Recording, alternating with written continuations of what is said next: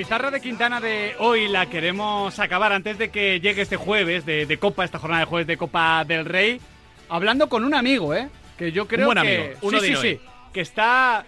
Bueno, ya lleva tiempo viviendo un sueño, pero que encima está cogiendo un tinte, un tinte bonito, un Hmm. tinte de historia que cuidado. Él es de Pamplona y empezó en Tajonar. Estuvo en Qatar, en la Academia Aspire. Se fue con Miguel Ángel Ramírez a Ecuador. Hace un año hablamos con él cuando estaba en Turquía. Y ahora está en Niza con Francesco Farioli. Felipe Sánchez Mateos, bienvenido de nuevo a la pizarra de Quintana, a tu casa. ¿Qué tal estás? Pues encantado de volver a mi casa, como decís, de estar aquí con amigos, eh, hablar de lo que más nos gusta, que, es de esto, ¿no? Del juego, de- del fútbol. No me he dejado nada de tu carrera, ¿no, Felipe? Porque, joder, eh, nos conocemos de hace muchos años, pero ya llevan muchos kilómetros eh, en vuelos, ¿eh? Sí, bueno, si te escuchara mi madre, diría, no, de Pamplona no, de Extremadura, de Llerena, pero de Granja, pero sí, casi casi de Pamplona, porque he pasado allí casi media vida, ¿no? Pa- Eh, Pamplonica y- de adopción, Felipe. Exacto. Esto para la próxima intro te lo preparas mejor, Miguel, no pasa nada, bueno, hombre. Yo, yo- yo creía que era de allí, perdón, perdón. mi mujer mi mujer sí que es de ahí y estamos ahí tenemos el campamento base o sea que casi casi de Pamplona Bueno, pues perdona a la mamá de, de Felipe Sánchez Mateos, ¿eh? O sea, con, con la mamá no, no hay que jugar. Oye, Felipe, eh, el año pasado hablamos cuando estabas en Turquía, por ser ordenados y cerrar ese capítulo, ¿cómo describirías ese, esa etapa doble en, en Turquía? Porque es un fútbol muy particular, muy intenso, a veces caótico. Eh, ¿Qué aprendiste en Turquía? pues eh, Turquía fue un gran aprendizaje a nivel eh, personal y, y también a nivel de juego yo creo que ha sido un campeonato que en las dos temporadas que que estuvimos ahí creo que creció mucho la liga porque llegaron eh, entrenadores también de, de mucho nivel eh, surgieron entrenadores eh, turcos de nueva generación, eh, Enre Belosoglu, Nuri Sahin eh, y bueno, eh, otros entrenadores. Y era una liga muy competitiva, con jugadores de nivel eh, y que nos exigió y nos hizo mejores y nos ayudó a estar sin, sin, sin duda donde, donde estamos hoy en día. Estáis en Niza, pero tú a Francesco, claro, lo conoces, no en Turquía, lo conoces en Ecuador. En Qatar. ¿En Lo Qatar ya lo Qatar. conocías? Ah, amigo. Sí, sí, sí, sí. De hecho, tenemos una historia bonita. En, en 2015 eh, coincidimos en coincidimos en Qatar. Él llega al cuerpo técnico que yo encabezaba en, en ese momento como entrenador de porteros Francesco. Y luego, en la siguiente temporada, todos formamos un cuerpo técnico. En ese momento fue de la selección sub-16 de, de Qatar para competir por la clasificación a los eh, a la Copa de Asia eh, con Miguel Ángel Ramírez. Claro. Se fusionaron se fusionaron dos staff, 2000 generación 2003-2002 eh, y todos conformamos staff. Miguel en ese momento era el, el entrenador principal, yo era su asistente y Francesco era el entrenador de porteros. Y, y desde entonces conozco tanto a Francesco como a Miguel, que está haciendo una temporada eh, buenísima en el Sporting este año. Justo, hablamos con él hace hace Ah, dos semanas, ¿no? Claro, con, con él Sí, eh, sí, triunfaste, Felipe. De hecho, yo creo que tienes la foto más bonita, ¿no? Con, con Miguel Ángel después de, de ese título sudamericano. Sí, bueno, con Miguel tengo muchas experiencias personales eh, y además eh, tuvimos la suerte de vivir experiencias profesionales muy bonitas en, en Qatar y luego en Ecuador. Y entonces con, con Francesco, cuando, cuando eh, arrancáis, digamos, la- o, o reanudáis, mejor dicho, la aventura juntos en, en Turquía, ¿cómo, ¿cómo es eso? Porque es cuando él pasa a ser eh, primer entrenador y te llama para, para que estés con él, entiendo. Exacto, eh, Francesco eh, da un paso adelante en su carrera eh, y se marcha a Turquía para ser asistente en Alanya Sport. eh, y a los meses eh, pues eh, se fijaron en él un equipo de, de Estambul, Fatih eh, y comienza su carrera como, como entrenador. Eh, y a los, a los meses, cuando acaba la temporada, eso fue como en marzo, temporada de COVID, me llamó para por si quería acompañarle en esa aventura. Yo estaba cerrando mi, mi etapa en Ecuador y en cuanto cerré mi etapa en Ecuador, me uní eh, a, creo que a principios de noviembre del 21, eh, me uní a, esa aventura en, en Fatih Karagunruk, que duró muy poquito, pero enseguida nos marchamos a Lania Sport, al que Francesco volvió ahora como entrenador principal y donde estuvimos hasta marzo del año pasado. Y todas estas cosas, Adrián Blanco, Has visto yo como ya me pierdo, ¿eh? Sí, sí. Ya, me pierdo y le volveré a preguntar más la, la, vez que viene porque habrá viajado a otro sitio. Aunque esperemos que esté muchos años en Suiza. Claro, Felipe tiene 37 años, Francesco 34. Jovencitos. sí, sí. Bastante. Ah, ellos son jovencitos y yo no. Yo ya soy viejo, bueno, ¿no? Con 33.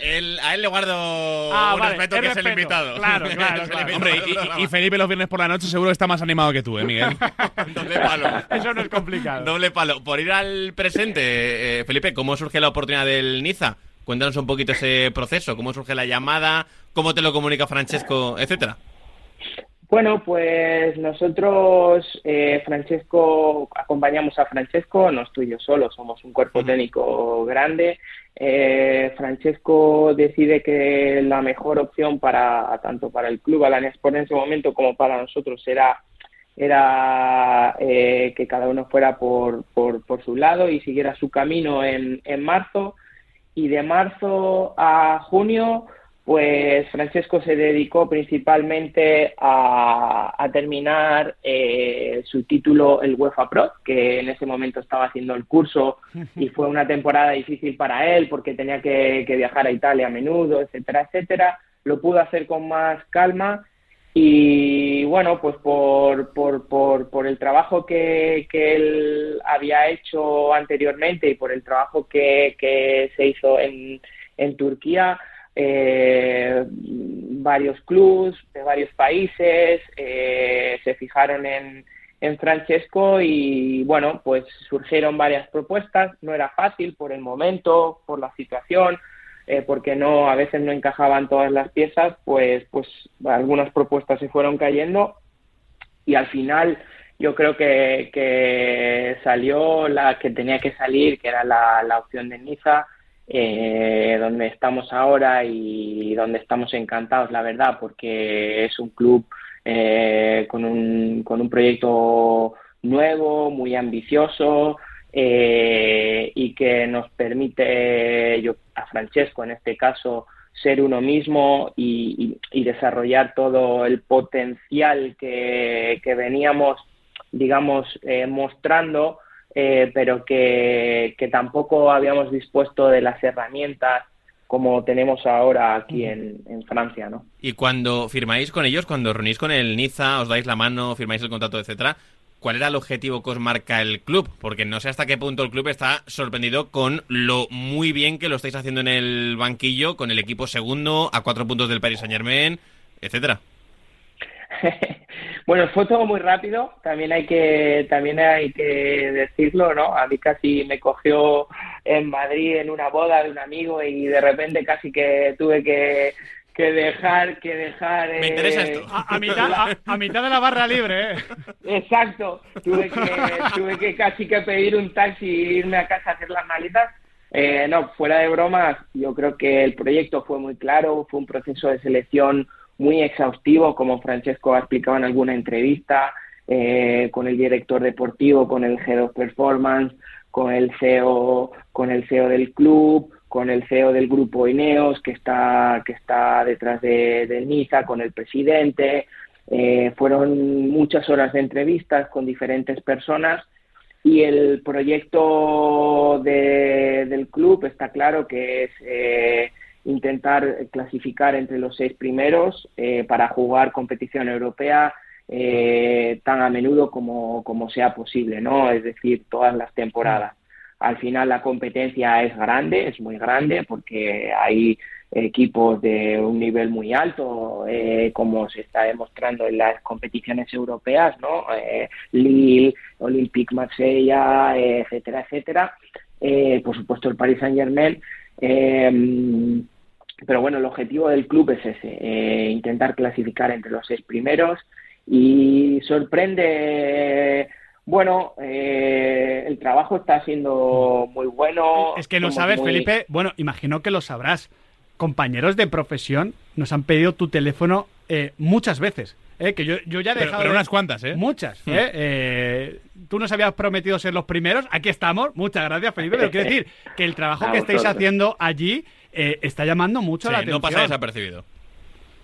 Sí, sí, sí, bueno, como todo, ¿no? Creo que los resultados ayudan porque el trabajo en este caso no difiere no difiere mucho de lo que de lo que veníamos haciendo, como contaba antes y que llamó la atención pues de ciertos clubes, de ciertos directores deportivos, pero sí que es verdad que ahora pues bueno, el hecho de joder, de, ganar en, en París, de ganar al Mónaco, a, a Marsella, eh, a Rennes, eh, en fin, eh, pues eso no es nada fácil y creo que ha llamado mucho la atención.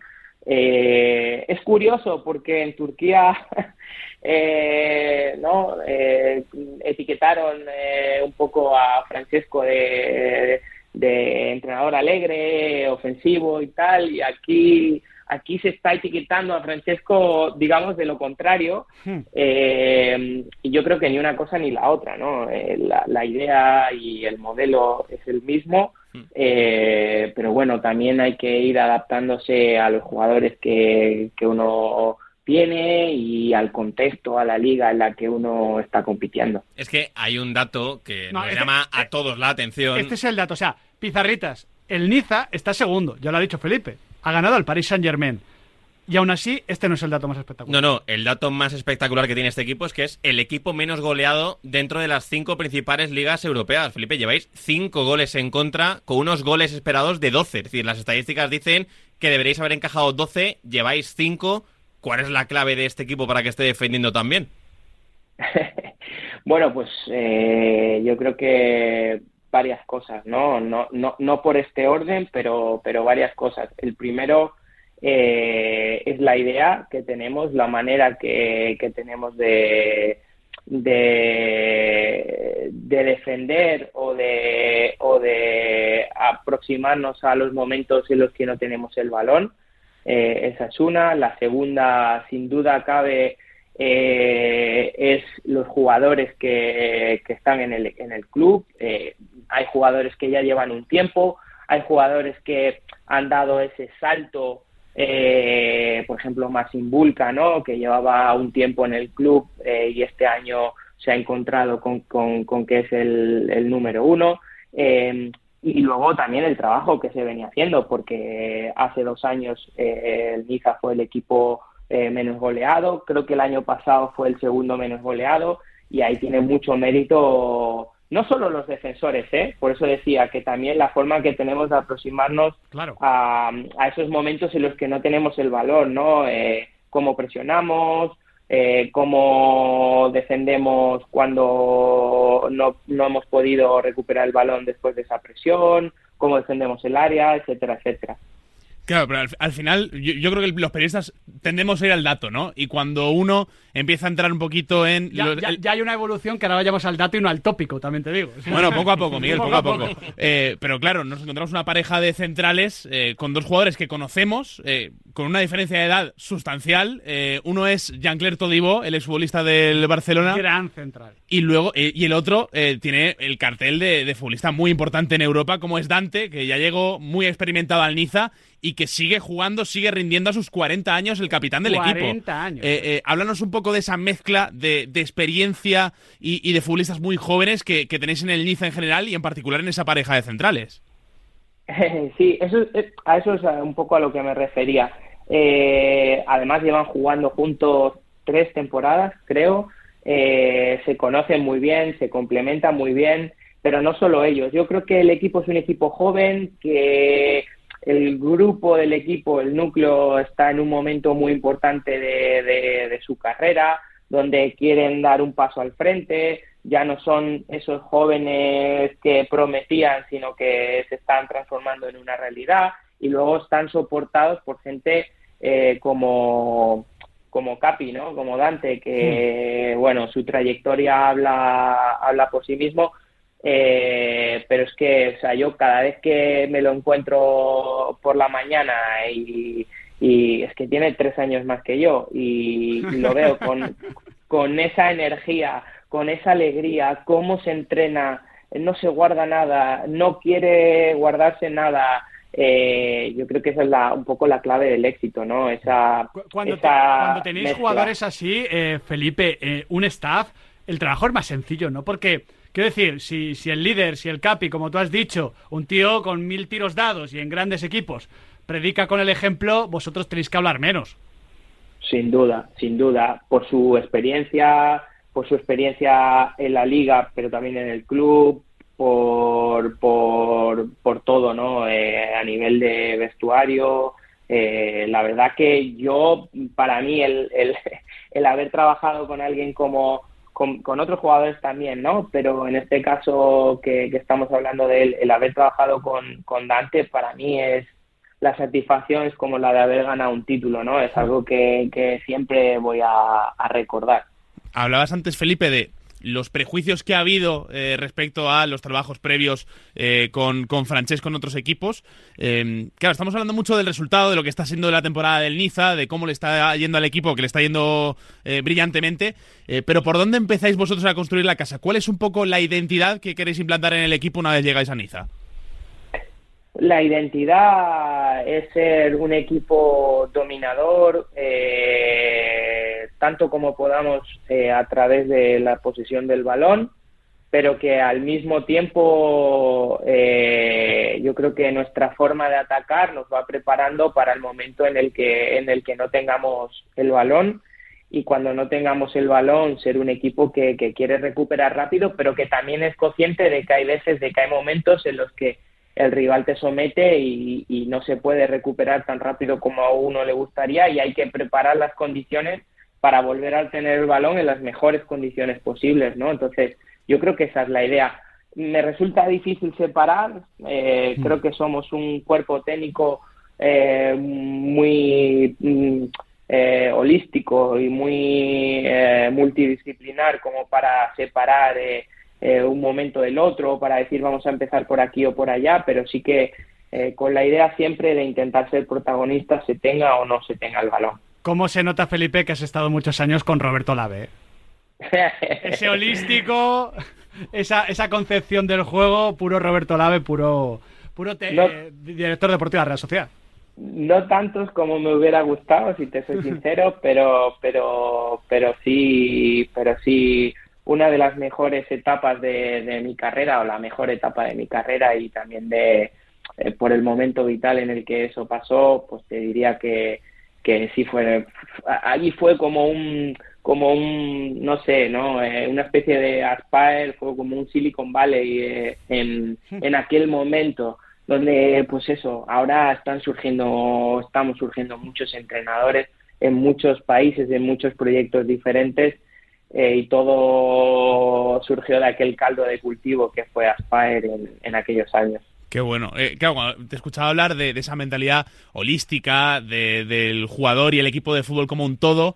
Eh, se dice aquello de dime qué medio centro tienes y te diré qué equipo eres. Otro, eh, otro, otro hombre dijo esto que seguro que utiliza la palabra holístico, que es, Juan Malillo. Juan Malillo. Eh, claro, uno piensa en esa figura de, que Fren Turán, que vaya apellido lleva y lleva camino de, hacerle justicia y, de qué manera, ¿no? Cuéntanos un poco cómo es. Porque al final es un poquito el, futbolista que cuando nos acercamos a ver Liga Francesa queremos ver, ¿no? Ese jugador en el que vemos un futuro tremendamente prometedor.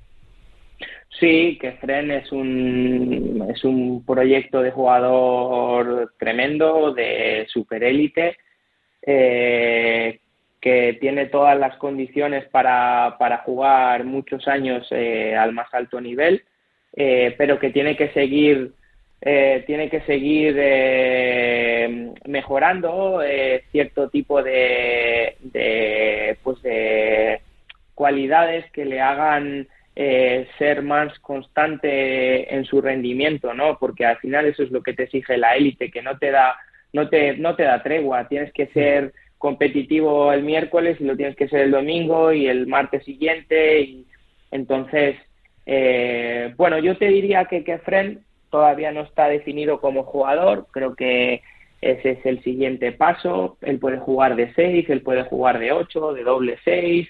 Eh, es un jugador que tiene muy buen manejo de balón, pero a la vez tiene un físico que le permite tener mucha llegada en el área contraria.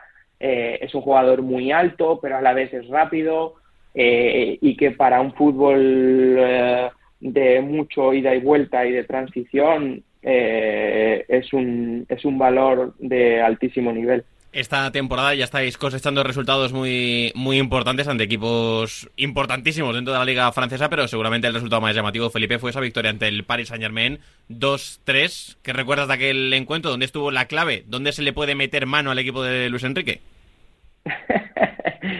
Eh, bueno, yo creo que la clave estuvo en ser valientes y en, y en creer en, en, lo que en lo que uno en lo que uno transmite y quiere transmitir. Eh, uno si lo piensa eh, dos veces no pero cómo vas a ir a presionarle a, a este equipo con Mbappé con Dembélé con bueno eh, eh, arriba eh, casi mano a mano suena temerario sí bueno, yo suena temerario, pero creo que fue lo que, lo que eh, digamos, eh, eh, asentó el, el, estándar, ¿no? El, del Niza en el partido y lo que y lo que nos ayudó a, llevarnos los tres puntos, ¿no? Luego es un rival que, que, te va a someter y por lo que te lo que comentaba antes tienes que estar preparado para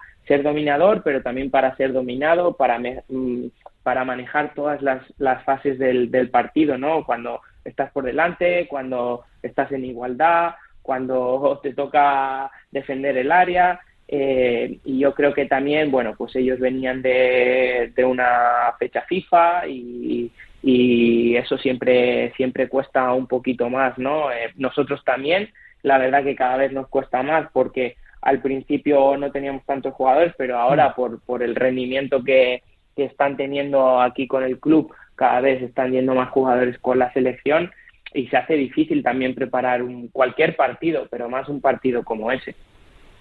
A veces lo más arriesgado es no arriesgar, hmm. así que para no asumir riesgos, arriesgar. Eso también lo decía Lillo y a mí me ha sonado un poquito a esto, ¿eh? el planteamiento del Niza ante el, ante el Paris Saint-Germain. Eh, Felipe, ya para finalizar también, a modo de, resumen, te, te, preguntaba al principio eh, ¿Qué había sido Turquía para ti? Llevas muy poquito en Francia, lleváis muy poquito en Francia, pero joder, está siendo muy intenso, muy bonito, muy agradable. Si tuvieses que ponerle un titular a lo que llevas en Francia a nivel de aprendizaje, de etapa, de camino, que sé que tú crees en estos procesos, ¿cuál sería? Madurez. Yo creo mm. que en Francia está llegando a la madurez, ¿no? Como decíais antes, somos muy jóvenes, eh, hemos tenido muchas experiencias de otro tipo eh, anteriormente. Creo que aquí estamos encontrando cierta madurez, creo que la estructura del club también nos ayuda a haber encontrado cierta serenidad y cierto apoyo en, el trabajo del día a día y eso eh, hace que pues pues que el trabajo sea mucho más más llevadero y que, y que incluso se disfrute mucho más, ¿no? No sabes cuánto me alegro, Felipe, que después de, esos días de Twitter, eh, allá por 2010, 2011, 2012, ese, llovido, ¿eh? ese diván del fútbol eh, que hacía Felipe Sánchez Mateo junto a Eric Bretos, que ahora está en la Real Sociedad, junto a gente como Carlos Rosende, que está en el Sabadell, y que, bueno, poquito a poquito, algunos en los medios, otros en clubes de fútbol, pues os está yendo de, de maravilla vuestras victorias, aunque sea porque nosotros no podemos ganar, pero las sentimos como propias, Felipe. Pues igualmente, nos está yendo, diría yo. Yo oh, ahí que te incluyo, ¿no? Nos incluyo en esa, en esa época tan bonita que, fueron aquellos comienzos de, todo esto. Cuando todo era campo, que diría aquel. Justo. Felipe Sánchez Mateos, muchísimas gracias y muchísima suerte en lo que viene por delante para, para este Niza, de Francesco, tuyo y al que seguimos muy de cerca. Muchísimas gracias a vosotros. Estamos en contacto cuando queráis. Así será. Muchísimas gracias, Felipe. Con esto despedimos esta pizarra de, Quintana. Qué placer, ¿eh? Oye, qué bonito, ¿eh? Yo, yo recuerdo haber ido a, ver a Osasuna Promesas cuando lo dirigía Felipe Sánchez Mateos en la previa de un partido en Olite. Claro, un pueblito antes de, de entrar a Pamplona. Claro, hace, Hace hace, tiempo. años. Sí, sí, sí. Hace años. Ha llovido, sí, sí. Ha llovido, ha llovido. Me, me he puesto un poco nostálgico, ¿eh? Mira que siempre acabamos el programa. O sea, lo acabo Sí. contento, pero nostálgico, ¿no? Es, como Es poco- bonito. Historia muy Es- chula, Me, ¿eh? me ha removido un poco, ¿eh? Bueno, eh, echamos. eh, eso fue. Eso fue en 2013. Hace 10 años estaba ahí. Yo creo que era 2013 o 2012. Estaba, estaba ahí, sí, sí.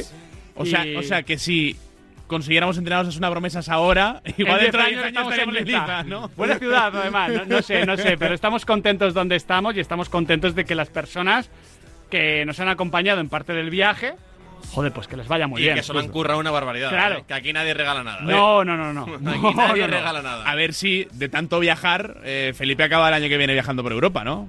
Ojalá, Hombre, pues, ojalá y que algún cuidado, día vuelva eh. para España como, como por ejemplo Miguel Ángel, ¿eh? Sí. a quien le deseamos toda la suerte del mundo también con el Sporting de Gijón. Bueno, buenos amigos que tenemos repartidos por el mundo del fútbol y a los que queremos que honestamente les vaya muy bien. Nahuel Miranda, Adrián Blanco, muchísimas gracias. Auténtico placer. Un abrazo grande. Mañana más y mejor, chicos. Mañana más y mejor. Sí, Viernes, festivo, pero aquí estaremos currando, ¿eh? Aquí estaremos. Aquí estaremos en la pizarra de Quintana en Sí, Radio Quintana. Marca. ¿Tú estás? ¿Tú estás? Eh, estaremos ¿Estaremos? Take cuando se gane y cuando se pierde hay que hablar en plural. Somos un equipo, vale, vale. Somos un equipo. Que, que los viernes juega con 10. Bueno, que no, no se juega, no se juega Ah, mejor con con dos. 10 que con 11. A veces sí, a veces, A veces sí. Los con viernes. fiebre también. Los viernes sobre todo. Decía aquí en la pizarra de Quintana en Radio Marca, la radio del deporte.